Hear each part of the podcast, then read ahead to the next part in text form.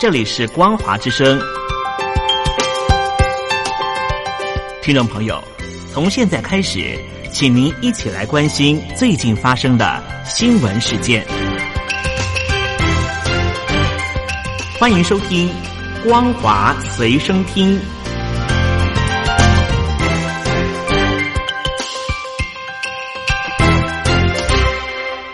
大陆听众朋友，您好，欢迎您收听这节《光华随身听》，我是东山林。在中国大陆武汉爆发的新型冠状病毒引发的肺炎。疫情是持续的延烧。根据中国大陆对于疫情的最新统计资料，中国大陆不包含香港和澳门，已经达到了七万四千五百七十八例的确诊病例，两千一百一十八个人死亡。总计全球有七万五千七百五十三个确诊病例，两千一百二十八人死亡。台湾方面呢，则是有二十四例的确诊，一例死亡。在中国以外的死亡人数的部分，台湾、南韩、菲律宾、法国各有一例死亡。伊朗方面两例都已经死亡，日本方面增加到三例。目前全球的景况仍旧是十分的严峻。而在南韩方面，在前天新增加二十四起的病例之后，又增加了三十六例的新冠病毒的确诊病例，使得全南韩已经累计到八十七人感染了武汉肺炎。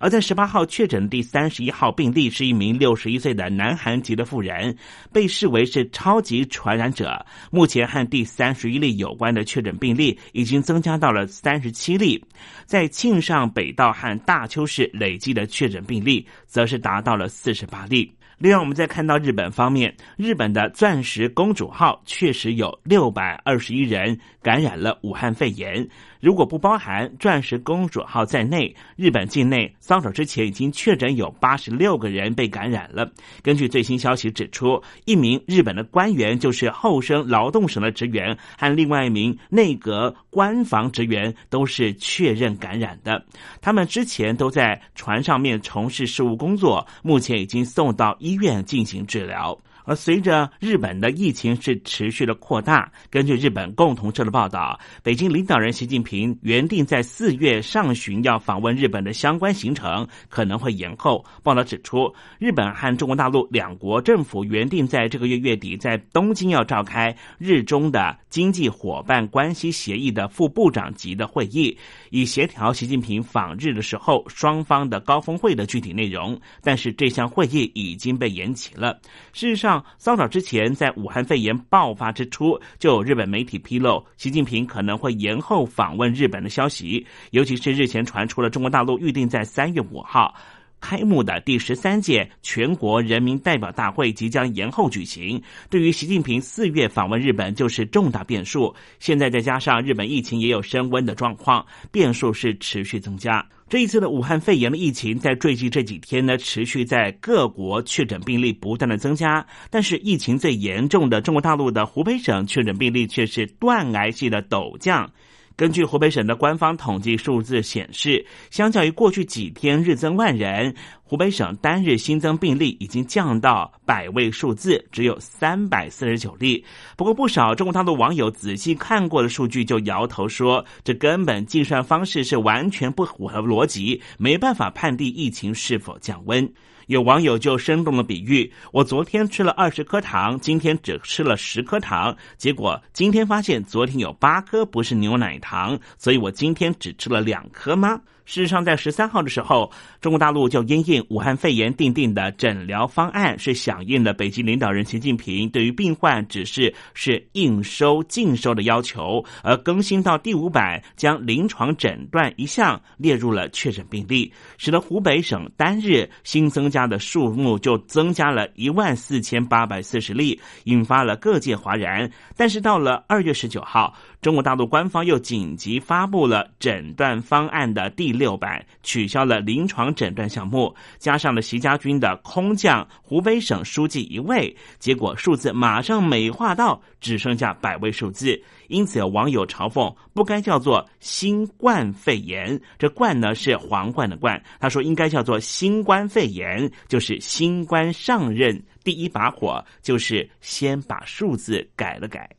这一次的武汉肺炎使得湖北省成为了重灾区，死亡人数来到了两千零二十九人，其中在武汉就有一千五百八十五个人不治身亡。各界的专业人才也不敌病毒，纷纷辞世。位在武汉的华中科技大学，在不到两个礼拜就有五名教授先后病逝，人才损失惨重。华中科技大学的社会科学院的教授。柯峰斌在十九号因病去世，享年四十一岁，是华中科技大学这十三天来第五位不幸身亡的教授。电视台收到最新的消息，南韩政府方面呢，稍早已经宣布了，整个武汉肺炎疫情在南韩进入了社区传播的阶段。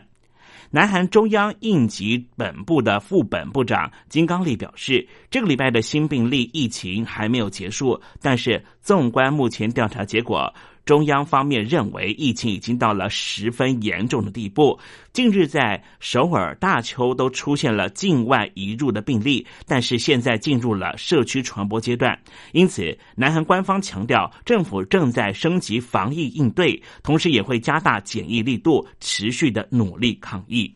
而在香港方面，因为香港也受到了武汉肺炎的影响，肺炎已经变成了人传人的能力十分的强，因此美国的疾病管制中心建议美国国务院要让所有的美国人，如果要前往香港旅游的话，一定要做好防疫措施，以肥皂清洗手部，每次至少清洗二十秒，或是以百分之六十到百分之九十浓度的酒精洗手液清洁手部，也应该留意不要用。没有清洁的手去触摸眼、口、鼻，咳嗽、打喷嚏、擤鼻涕之后，也应该要清洁手部，以避免传染。同时，应该避免和患者接触。到目前为止，香港已经有六十五例，其中两例已经死亡。全世界现在都在问，到底为什么会有这样的武汉肺炎的病毒出现呢？华南理工大学生物科学教授。肖波涛最近发表论文表示，武汉肺炎的病毒可能是由于实验室事故从动物传染给人类，引发了外界议论。对此，美国罗格斯大学的微生物的教授艾布赖特认为，病毒通过实验室事故从动物传染给人的可能性是完全存在的。肖波涛在学术平台上面发表的论文指出，病毒泄露的元凶应该是负责收集和分辨病原体的武汉疾病。防护和控制中心论文指出，武汉疾控中心拥有超过六百只的蝙蝠，距离最近爆发疫情的武汉华南海鲜批发市场只有三百公尺，市场附近不适合蝙蝠生存，蝙蝠自己飞到市场的可能性非常低。华南海鲜批发市场也没有出售蝙蝠。论文还提到，武汉疾控中心有发生过实验室意外的前科，分别是二零一七年和二零一九年，曾经有研究员被蝙蝠血液和尿液溅到，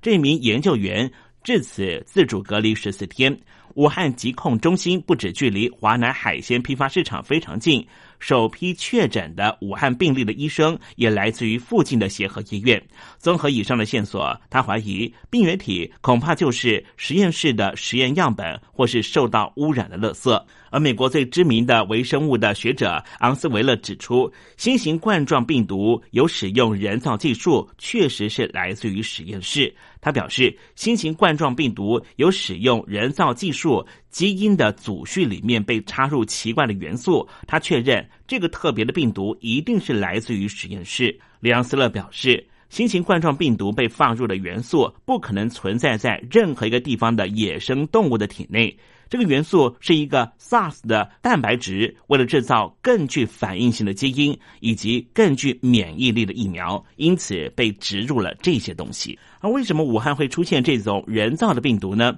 根据以色列前情报官透露，北京当局正在秘密进行生物战。武汉肺炎疫情和武汉的 P4 实验室有关。这名叫做丹尼·孝姆汉的以色列前任的军事情报员表示，因为他专门负责中东和世界的生物和化学战的议题。他表示，美国国务院去年的一份秘密报告就指出，怀疑北京当局正在从事秘密的生物战研发的计划。他也透露，北京当局为了湮灭证据，在二月四号发动了一起国际间的暗杀行动。加拿大第一位冠状病毒生物安全 P4 实验室的主任弗兰克在非洲的。会议中突然死亡，而他的实验室就是被北京的间谍邱香果在去年三月期间秘密带出了伊波拉病毒，把病毒样本带到了中国实验室。以上新闻由东山林编辑播报。